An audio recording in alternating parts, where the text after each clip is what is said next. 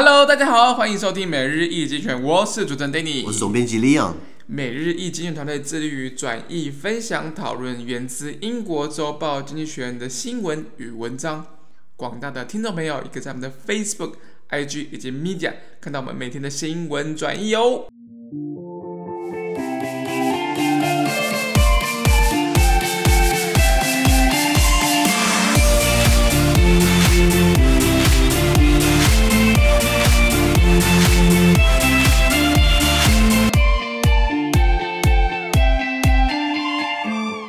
今天同样，我们看到是从《经济学人》截取出来大事件。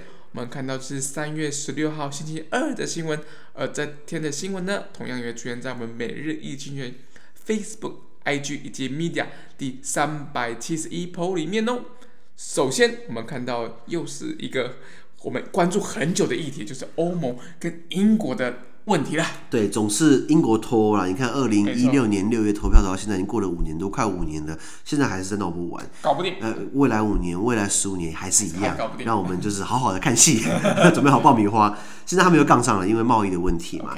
那再再再夜配一下，在如果你上 YouTube 输入“每日经济学人”，我们因为英国脱欧的议题还拍了两集 YouTube 影片。第一集是在讲说大概发生什么事情，然后第呃下一集好像是讲这个北爱尔兰问题，因为这一方面。这个我们从一开始知道英国脱欧就会有北爱尔兰问题，没错，然后一直吵到现在就还是有北爱尔兰问题，没错，包括今天的新闻也是，所以记得上下 YouTube 看一下我们每日经济学人频道讲英国脱欧上下两集。好，那我们看一下原文，原文是 The European Union launched legal action against Britain for unilaterally easing trade conditions for businesses in Northern Ireland in an alleged breach of the Brexit withdrawal agreement. This month, Britain extended grace periods on Irish sea border checks from the end of March to October. Britain could be taken to the European Court of Justice and face trade sanctions. OK，他说，欧盟针对英国单方面放宽北爱尔兰的贸易条件，发起了对英国的法律诉讼。因因为英方涉及违反呃英国脱欧里面的协议。对。那在这什么协议呢？就是说，在这个月，英国将爱尔兰海的边境检查的宽限期从今年三月底延长到十月。给他延长了半年，这样子。那英国可能会被带到欧洲欧洲法院，这个这个呃，并面临贸易制裁。那欧洲法院经济学人写这个 European Court of Justice，对，这是 ECJ。但是我要讲一句话，就是说 ECJ 是它过去的名称没有错。对。那大家为了简称也叫它 ECJ。对。但是哎，我讲这个还是有道理，是因为好歹我有个硕士是 欧盟法硕士。是。其实，在两千零七年，欧盟各国签了里斯本条约，到二零零九年，呃，二零零七签里斯本条约，二零零九年实行之后，已经没有所谓的 ECJ，对，是把它改成 CJEU，就是以前是 European Court of Justice ECJ，后来里斯本条约实行之后变成 Court of Justice of the European Union CJEU，所以经济学，可是当然，呃呃，你说到底有没有，就是说可能很多媒体。就是比较简简别一点，就叫 ECJ 嘛。过去名字是用 ECJ，我还看过有些媒体乱，有些媒体乱写说什么什么欧盟超高法院、嗯、Supreme Court EU，或者什么 European Union Supreme Court、嗯、最高法院说没有这种东西，你知道吗？是。那呃呃拉回来讲，就是就是呃呃，只要是有任何仲裁的话，以欧洲来说的话，还是以以欧盟法院为准。对。OK，好，那先讲这个英国脱，呃，咩咩嘎嘎的有很多。那那如果常听我们 Podcast 的话，我们就不用多加赘述。可是我觉得，先是是想要借着这个机会，想跟大家介绍什么是欧盟法。对对，因为好像有念了一个硕士，至少要给他来卖弄一下学问。那欧盟法律就是由欧盟各个会员国，呃，你你有国内法。会员国国内法，然后，然后它它可以跟国内法一起平行执行，然后可是他自己又有一个欧盟法，是一个独立的法律系统。对，那国内那那以欧盟在整合来说，会员国制的国内法不能与这个欧盟法相冲，也就是说，欧盟法还是高于国.国内法，你知道吗.那你说，那欧盟法是不是就是最高最高最高？欧盟法自己也很事项，他们之前有过判例，就是说。我们虽然是以欧盟会员国里面，我我们高于它的国内法，但是如果今天还有国际更高的标准，包含联合国，包含国际呃呃刑事法庭，那国然后或是国际政府签的联合国什么公约，那我们欧盟法还是在它下面，Okay. 对，或者说我们欧盟可以有更高的这个更，只要是追寻更高的人权平等价值，whatever 是是可以的，OK 好，所以他们有这样的定位。那我我你说你你就很奇怪，在就是说，今为什么欧盟整合的这么这么巧妙？是因为你通常一个国国家的法律是它的它的主权，对对，它的它的这个不管是呃呃司法审判，或者或是或是裁量权等等的，那等一下把它交给欧盟。那你说一开始就交了吗？一开始并没有这么简单，是因为当初这个欧共就是这个呃不不是欧洲共产党啊，是这个欧洲呃经济共同体啊，欧共他们整合之后，本来整合之中就会有一些冲突嘛，那他们就全全同意就是我们成立一个法院来仲裁这个冲突。好了，从成立到他真的做什么事情，其实花了十十几年都是在摸索，都是等于是呃呃呃呃呃大大家大事化小，小事化无。可是，一直到了这个一九六四年的时候，你要知道，一九五二年有欧洲共呃经济共同体嘛？一九五二年，然后一九六四年已经拖了十二年了，已经拖了一轮生效了。然后一直到一九六四年有一个判例叫做 Costa versus NL，呃，Costa。就是就是就就是一个一个一个一个名字，然后它对对上的是 NL 一个一个一个公司。那这个这个这这个细节大家上网查一下，我就不要多加赘述。可是基本上这个判例呃是一个非常具有里程碑的判裁决，因为它确立了欧盟法优先于成员国的法律地位。OK，就像我们讲的司法呃这个这个呃呃呃 judicial review 呃呃司法审查。美国的这个司法审查，当然大家知道是这个 Marbury versus Madison，对，马布里对上 Madison 嘛，那那个那个故事也很好玩。那那个等于是司美国的司法单位最高法院表明，就是说以后争端我说了算。对，对，它里程碑是这样，所以司法审查 Judicial Review 是这样来的。那对于欧盟来说，它的 Costa versus NL 一九六四年这个判例，等于是确保说以后你们问题对不对？以后以后交由我来裁决。对，然后。然后，所以随随着时代演进，欧盟法律或欧盟它整个司法的 jurisprudence，它整个司法的架构体系是根据判例把它往上堆的。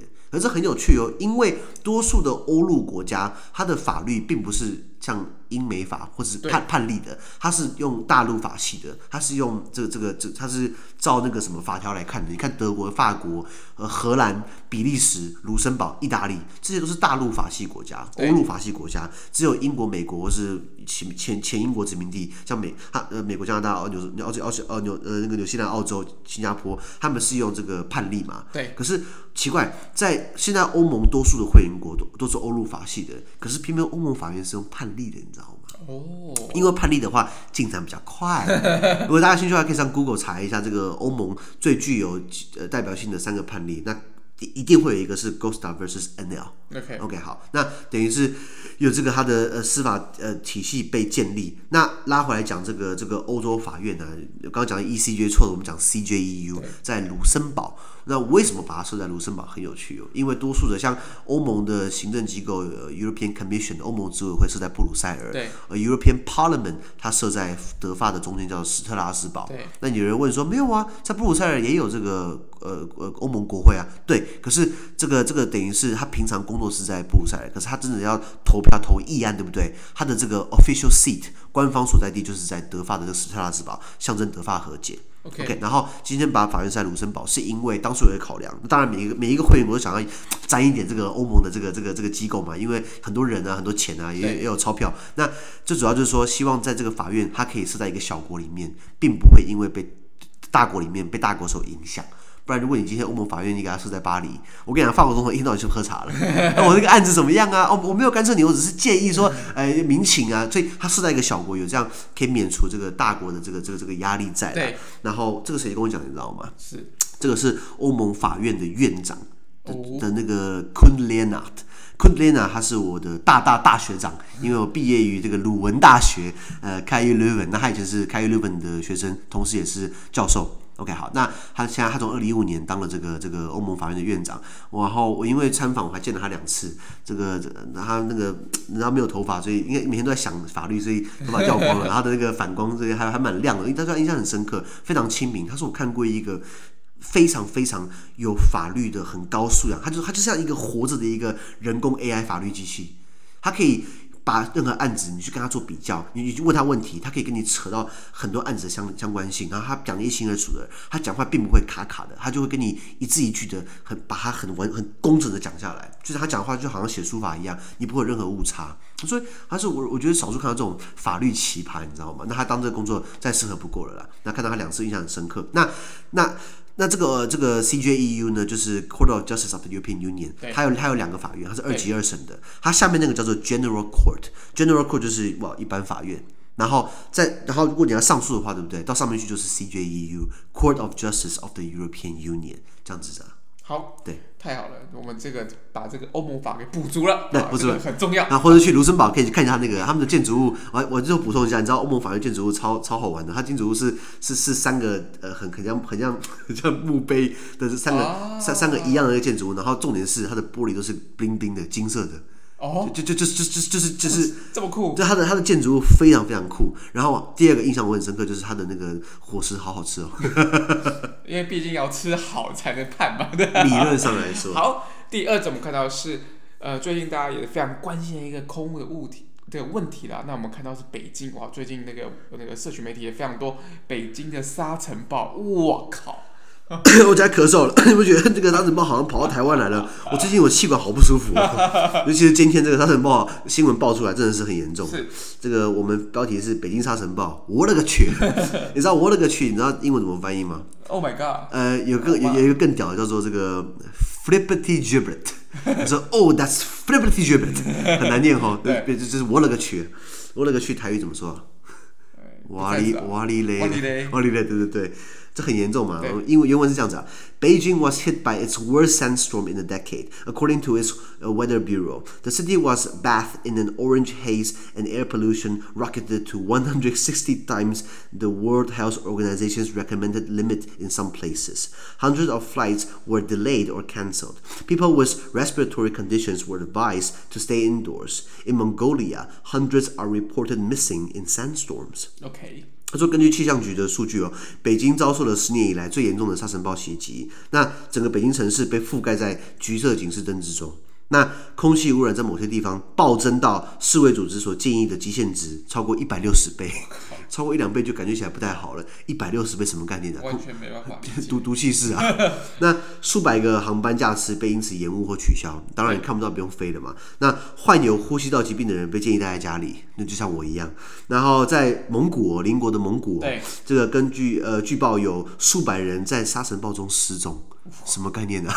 沙尘暴会让人家不见哦。走入这个发沙尘暴中就人就不见了。哦，那呃，他们说你你知道口罩有什么 N 九五对不对？对。你知道现在有个叫 N 一百口罩，他们说我查一下资料，这这个北京的这个这个这个官方建议大家去戴这个 N 一百口罩。就是到到到，然后戴要戴眼罩到这种地步。我记得我念国中的时候，差不多十五年前，那个时候，呃，北京离沙漠就已经不到一百公里了。然后现在最近查最近数据，北京离沙漠大概就是六七十公里，其实慢慢，其实是慢慢逼近，你知道吗？就是什么概念？开车一个小时时速六十公里，你就可以开到可以开到沙漠去，你知道吗？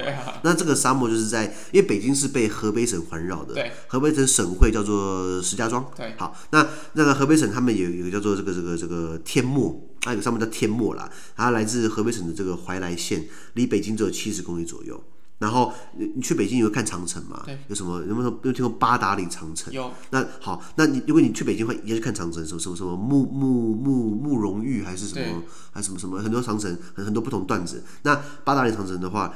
离那个天漠更近，只有二十五公里，所以他如果你去北京，等到疫情结束之后，你去北京玩去看长城，对不对？你不妨也是看看沙漠好了，反正也很近嘛，对不对？对，那这个呃，这个这么大沙尘暴，你觉得到底是天灾还是人祸？这个是一定都有的，看起来应该是都有。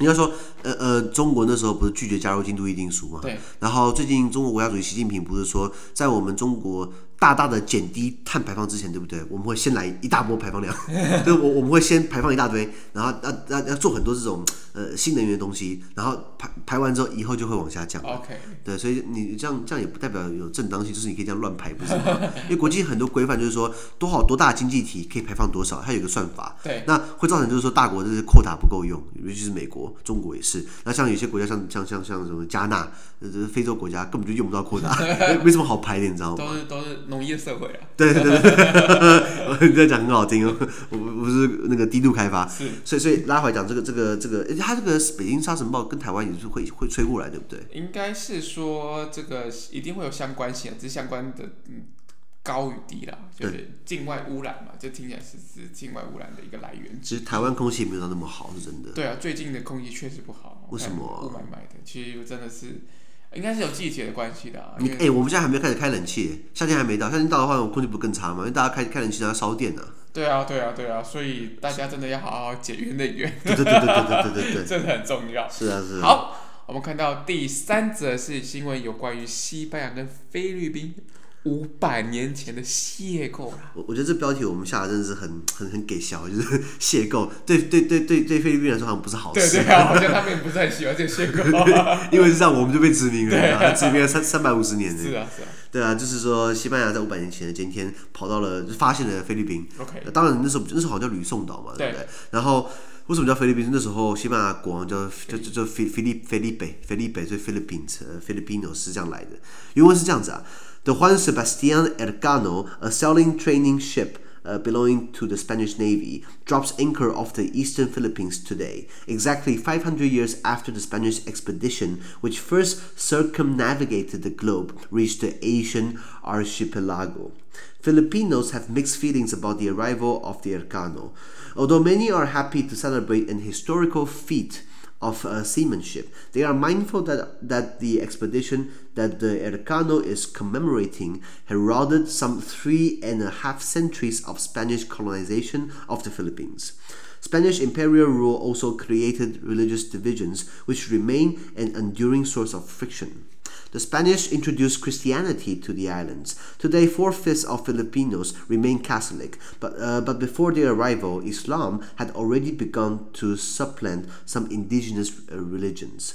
Now, centuries later, a few Muslim Filipinos under the flag of the Islamic State are still violently resisting Christianity.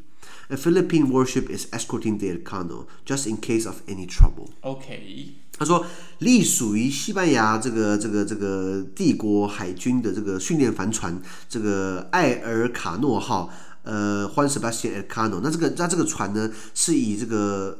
你有听过麦哲伦？有，就是第一个环绕地球一圈的这个这个这个航海家麦哲伦。但但但是不过这个麦哲伦他那个时候并没有完成，他死在菲律宾。对。然后后来他的部署在在在在一直接续下去，然后绕了一圈。对。那这个部署那时候接接替麦哲伦完成任务的呢，就是叫埃尔卡诺。OK。所以西班牙有这个这个海军训练帆船叫埃尔卡诺。呃，这个船是是麦哲伦时候。艾艾尔卡诺船长接替麦哲伦的工作啊，以他命名的船呢，在今天在呃呃西班牙远征队首度执行环球远航任务，到达这个亚洲群岛的五百年后，又再度的在菲律宾东部下锚停泊。OK，会不会文绉绉的？Yeah，OK，、okay. 反正就是为为了要纪念这是五百年前，耶，我们踩点了，我们来打卡了。然后我们现在五百年之后，我我我们再来搞一次。那说为什么不是麦哲伦号？对不起，因为麦哲伦他过世了嘛，他，他死在他他啊麦哲伦他死于菲律宾那时候的部落冲突。部落冲突不是个游戏嘛？对啊，就是被弄死了，奇怪，怎么会怎么我不知道怎么弄的啊？然后后来他的部下就是艾尔卡诺接替嘛。好，那菲律宾人对于艾尔卡诺号的到访，这个感到百感交集。对，因为尽管很多人高兴的庆祝这份对于船艺啊的历史性的狂热，但他们仍把埃尔卡诺号的远航视为纪念着西班牙对菲律宾长达三个半世纪的殖民象征，所以他们挂在心上。那西班牙帝国当初的统治也造成了很多永久的摩擦的冲突源，就是宗教。那宗教本来就是一个。你知道我们我们做做生意的话，不要谈宗政治，不要谈宗教嘛，对，就是会会吵架嘛。那西班牙人将基督教信仰带入到菲律宾岛屿，那在今天呢，有五分之四的西班牙人，呃，对不起，五分之四的菲律宾人口依然信奉着天主教，对，这个比例比西班牙自己现在还多，你知道吗？对啊，很夸张。那但是在西班牙人到达以前，伊斯兰教便已经开始在菲律宾取代当地的原住民信仰。OK，几个世纪以后的今天，少在在依然在菲律宾，呃，少部分的这个菲律宾一样，呃、国内有一些呃挂着伊斯兰国旗帜的这些穆斯林，人暴力的抵抗基督教信仰。因为你知道菲律宾其实他们国内很多岛屿很多这种零散的这种游击队，对，那他们就是回教徒，然后会会绑架外国人，就是来换赎金，然后他们就是打打的说他们是这个伊斯兰国的东部神。有之前在西非，我们聊到过，西非有一个恐怖组织叫做博科圣地，叫 Boko Haram。对，Boko Haram，他就说他们是伊斯兰国的西非神。那所以既然艾尔卡诺来，对不对？可能会让他觉得说，可能会不会有冲突发生？所以这个菲律宾军舰也从旁护卫着呃到访的艾尔卡诺号。OK，好，这故事有点复杂。我们先讲西班牙这个这个殖民时代到到这个。西西班牙殖民这个菲律宾，那时候就是刚刚讲的麦哲伦他探险队到这边是一五二一年嘛，现在是二零二一年，所以刚好五百年，对不对？对。那他一来之后，他们就发现这地方不错，然后就把它呃呃呃这个这这这占领下来，然后看看就不错，就是哎，这个我们还没取名字，对不对？地地图上还没看到过嘛，我们就把它取叫做菲律菲律宾诺，因为那时候的西班牙国王是菲利普二世。OK，好，所以所以名字菲菲菲律宾名字是这样来的，然后就来了很多呃呃这个我们讲的呃士兵嘛，呃征服者嘛，或是这个一些一些修士，你知道西班牙人就是很喜欢我，我觉得西班牙人他们跑到全世界并不是为了要。指明是为了要传教，你知道 他很会传教，你知道因为像我以前念的学校文藻外语学院在高雄，现在改成文藻外语大学。文藻就是天主教的修士那修女，圣乌苏勒教会的修女，算天主教来来来来来到这个这个高雄，然后扎根。一九六六年设立了文藻。那我们讲的台北还有个马街医院，各位知不知道？马街马凯马街还是传教士哦。对，你知道他是哪里来的吗？加拿大吗？加拿大，他说：“你知道那个年代，你要从加拿大跑到台湾来，那是现在搭飞机要搭十四十个小时，我不想搭了。他搭船，然后跑到跨整个太平洋到台湾来，你知道，一开始在淡水，然后后来在。”在在在台湾落地生根，对，当然这种传教士故事还很多。台湾一本现在还是很多传教士在台湾，所以这个信仰力量非常强大，你知道吗？没错。过去几集我们对宗教有一些批判，对不对？拍谢啦，不好意思啦。那一些评论的不是批判。哦，对对对对对对对。那所以呃，菲律宾曾经被这个刚刚讲到，就是被被西班牙统治到一八九八年。对。那一八九八年发生了这个美西战争。美国跟西班牙打仗，美国慢慢起来嘛，西西班牙往下慢慢示威了，所以美国等于是找个理由跟西班牙开战，然后当然美国赢了，然后就说，哎，那不然那那个那土地给我，所以他拿了菲律宾，还拿了这个关岛。然后，然后，然后那个这个没有对不起，应该说美国政府那时候，呃，虽然打了美西战争之后，西班牙打输了，可是美国还是给西班牙两千万美元来买到菲律宾的主权。以前那个时候，主权是可以买卖的哦。是。如果今天中国共产党过来台湾，不然这样我我给你们台湾人一人发一千万台币的红包，一然后你们要不要主权卖给我？你你你这样听起来很很扯，对不对？这样不太合理。对，因为我们这个世代对于主权来说是神圣不可割让的。那可是以前主权是可以，尤其是大国之间在互相博弈、在买卖，是是可以这样子嘛？可是基本基本上西在博港了。那西班牙鼎盛时期，你看跑到菲律宾，你知道其实整个为什么整个中南美洲，从从美美国以下，一般包含美国好了，开始很多讲西班牙文不是吗？对。然后美国以下，然后墨西哥的这这整个拉丁美洲都讲西班牙文，对。在非洲有些沿有些沿岸，比如说撒哈拉，比如说在这个这个呃几内亚西非呃非洲几内亚，或是在呃呃菲律宾嘛，很很多岛屿基本上都有西班牙的痕迹，因为西班牙以前就是喜欢在在到处是殖民，到处去传教。对，对，因为欧洲经历过地理大发现、大航海时代，帮大家科普一下，为什么欧洲人要搭船跑来跑去的？就是大家欧洲不是很好吗？嗯，一个冒险犯难精神嘛。那应该好，你这样讲没有错。那那为什么要逼人家冒险犯难？如果你在国家待得很好的话，如果你家你的家园是留着奶、留着蜜的话，你有必要跑来跑去的吗？宣传生机。这样想好吧？你是不是在国内生活在过不下去了？有可能。欧洲以前有做很多香料贸易嘛？对。后来一个事件爆，一个事件发生，就是这个一四五三年，东罗马帝国、拜占庭帝国被土耳其、被奥特曼土耳其给打下来，然后是不是整个东东就是就是东南欧那边都是等于被回教被回教徒了？对对。跟基督教不是世仇嘛？那欧洲人从原来的那个贸易路线去采购香料去做贸易，就是断掉了。逼着他们只能看向西边，就大西洋。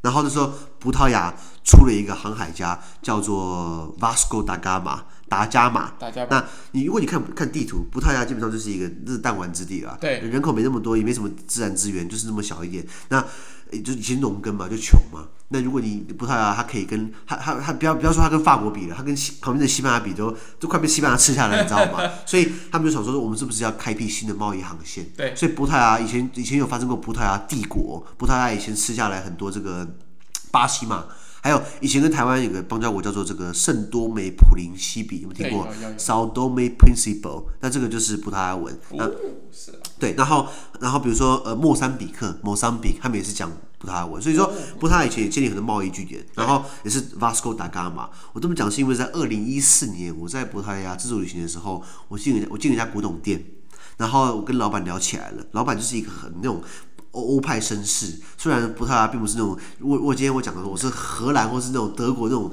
贵族绅士，看起来很屌，你知道，可是我也是。不太感觉起来就逊了一阶，可是他就是一个很不同的气氛，不同的一个一一个一个一个一个一个一个绅士风范。我就跟他细聊，然后他他就跟我说他是达伽马家族的。Vasco da Gama da Gama 为什么唬烂我啊？他就翻了一本很老很老的羊皮书，看那种三百年前的书，然后他就他就给我看达伽马的一些一一些家庭的一些纹路、家纹，一些家庭的徽饰，然后他给我看他的戒指，然后他的椅子，然后他的对他的他的他的章，都跟那个三百年前的那个牛皮羊皮纸是一样的徽章。他说他达伽马第十三、第十四世曾孙。我有，我才发现他不是胡烂我，你知道吗？对，然后 anyway，然后他还跟我说去哪里可以看到他们家族的坟墓什么之类的。后后来去看了这个其中一个这个礼拜堂，就是确实达伽马葬在那边。对.所以不谈这个历史，我好像越扯越远了。对，好拉回来讲，那所以因为一四呃一四五三年，对，东罗马帝国垮了，所以等于。欧洲人要另寻到一个一个一个贸易的路线，所以那达伽马就驾着船一路从西呃从葡萄牙往南到西非，然后他到了南非，对不对？对。过不了，因为那时候南非气象不好，船做的很糟，船技术没那么好，所以呃碰到这个好望角。对。现在南非有这个 Cape Town，开普敦那边有个角叫做 Cape，现在他们叫做 Cape of Good Hope，好望角，是以前叫做风暴角，欧洲人一直过不去，后来二十年后终于有人突破去了，那意思然后他们就。跑到了这个印度开始做香料，就等于是，然后后来以后就让葡萄牙过着流着奶流着蜜的生活，因为香料就是源源不断的可以过来，就不用依赖东方路线是这样来的。那随着路线建立之后，对不对？就开始成立很多什么东印度公司啊，对。我们知道荷兰东印度公司，其实西班牙、瑞典。然后法国、英国都成立过东印度公司，那会不会互相在侵侵犯对方的商标？你知道吗？那因为拉回来，那然后当然你随着你有钱之后，是不是开始开搞殖民地嘛？对呀、啊。那像西班牙就是喜欢去去传教，可是对于很多其他欧洲国家来说，他们搞殖民就是想要用那些人力赚钱嘛，赚钱嘛，采取自自然资源嘛，然后这个剥削他们的劳力嘛。那搞到之后，西班牙然后。然后西班牙那个时候就是就是就是嗯呃葡萄牙就赚赚很多钱，西班牙想干一样的事情，那然后那个时候出了一个家伙叫做哥伦布，有没有听过？哦，有有有有。哥伦布一开始他去找葡萄牙国王，说我不要去印度，我我不要往非洲路线，我要直接跨过大西洋。我相信跨过大西洋可以直接到这个美国，呃，对不起，可以直接到印度，因为他不知道那边有个美国嘛，他不知道那边有个美洲嘛，他以为直接穿过大西洋就是印度了。然后呃葡萄牙这葡萄牙国王说你笑诶，他就跑去找西班牙国王。西班牙女王那个时候，然后西班牙女王就是说，好，那我赞助你，试看看，我试看看，他给他，他给他三三三三艘这个圣玛利亚号，或许如果你跟郑和比的话，那个船是小的小小的不得了，他可能是郑他可能是郑和舰队的这个这个这个补给舰吧，或或是这种呃厨余舰之类的，然后上面的船员，哥伦布的船对不对，都是那种亡命之徒，死刑犯。就是说，你要么被判死刑，要么就是你跟哥伦布去海上探险一下，回来的话，对不对？你就罚了，啊，就减刑，或或是或是免罪。对，所以他上面，然后曾经哥伦布不是航行到到大西洋，后来一直没有发现到陆地嘛？他船员就是想把他杀了，然后 然后然后返航，对不对？然后哥伦布说：“你再给我三天，再给我三天。”后来到了。第二天，哎，果然终于出现了，他就跑到了多米尼加，就还好，不然哥伦布真的就就就就就结束了嘛，对不对？那然后后来就是，呃，哥伦布就是发现了新航线，他跑到了这个美美洲，他以为是印度，对，然后他跑去跟他讲说，我我找到印度了，其实不是嘛。那所以所以呃，这个所以为什么西班牙就开始发达了？对，然后然后葡萄牙国王干死了，因为他没有投资哥伦布，对啊，所以所以这个这个一来一往差很多嘛，差很多。那以前西班牙跟葡萄牙在垄断这些海上的贸易路线之后，你知道他们大到竟然竟然还要瓜分世界，你知道吗？有没有听过教宗子午线？在一四九三年的时候，五月哦，你看哥伦布发现新大陆是一四九二年，我记得嘛，嗯、是哎是吗？一四九二年左左右了，左右了。那哎不是不是不是，呃。对，差差不多一一一四一一四九二年，我记得，因为一四九二年被西班牙人号称他们的国力最鼎盛的一年，因为一四九二年的时候，他们把西班牙南部的这个穆斯林赶到北非去了，以前叫摩尔人。摩尔人以前就是就是回教徒，以前西班牙南方就是就就是很多有摩尔王国，西班牙人把他们赶出去，然后西班牙联合在一起，所以一四九九年西班牙的辉煌年。那同年他们赞助了哥伦布，发现了新大陆。所以 anyway 拉回来这个，差不多那年代有个教宗子午线，就是说葡萄牙跟西班牙开始吵说到底谁是谁的。然后呃呃有一些有一些地方是我西班牙人先到还是葡萄牙人先到？因为这个路线这个就你占了你占了一些地方，扯到你的这个航海的贸易的这个这这这个这个路线嘛。没错。所以等于是。需要有调停。那个时候高于国王的高于军权就是神权嘛，对，所以教宗还出来调停，签了一个这个这个 treaty 啊，叫做 Tratado de Tordesillas。Tordesillas 是一个西班牙地名，就是说签了这个在在托托德里西亚签了一个条约，就是在教宗亚历山大十六世调解之下呢，等于是西班牙呃跟葡萄牙一起想如何瓜分世界，你知道吗？哦，这故事很长了。果然是一件值得大家可以再细细品尝的一个，不管是葡萄牙、西班牙他们在海上的一些冒险泛滥精神，一些事迹了。然后再补充一点，如果各位有去智利玩的话，对不对？在智利的南方有一个麦哲伦海峡。啊就是刚刚讲到他船队不到菲律宾，然后麦哲伦不是死在菲律宾嘛？因为因为部落冲突，然后手游不是啊，然后然后，然后船队一直往前行，然后跨过太平洋，一直到了南南南方，就是南美洲，然后然后经过了这个智利这个海峡，所以他们有人在吵说，到底是不是应该把命名麦哲伦海峡，应该把它命名命名为艾尔卡诺海峡，因为是艾尔卡诺继承了这个哥伦布的船队，一直一直往前行的。不过 anyway，现在它叫麦哲伦海峡。所以刚刚讲了这么大，讲了这么大串这个这这这个大航海大航海时代第一大发现殖民主义拉回来讲这个这这个这我我们到现在已经过了五百多年了，我们不是还活在某种程度的殖民主义的框架里面吗？对啊，这就有点哲学性问题了啊。那很多人说台湾基本上还活在国民党的殖民的这个 遗毒里面，其实在台湾也是蛮蛮，你知道我我我很欣赏一个人叫郑南荣先生，他为了言论自由自焚，然后为了说抵抗国民党，然后郑南荣他很喜欢一首歌叫《舞女》。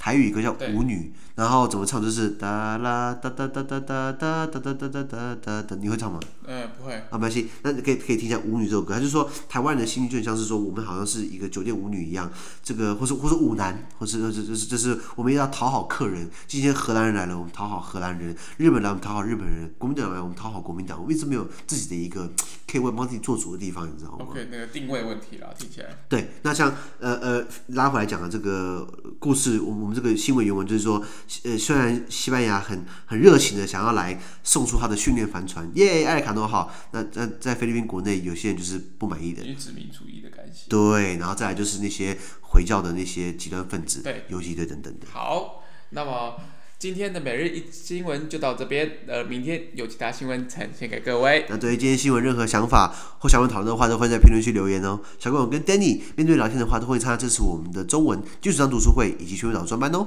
资讯都会提供在每日一经济的 Facebook 粉专，建议大家持续关注我们的 Podcast、Facebook、IG、YouTube 跟 Media。感谢您的收听，我们明天见，拜拜。拜拜。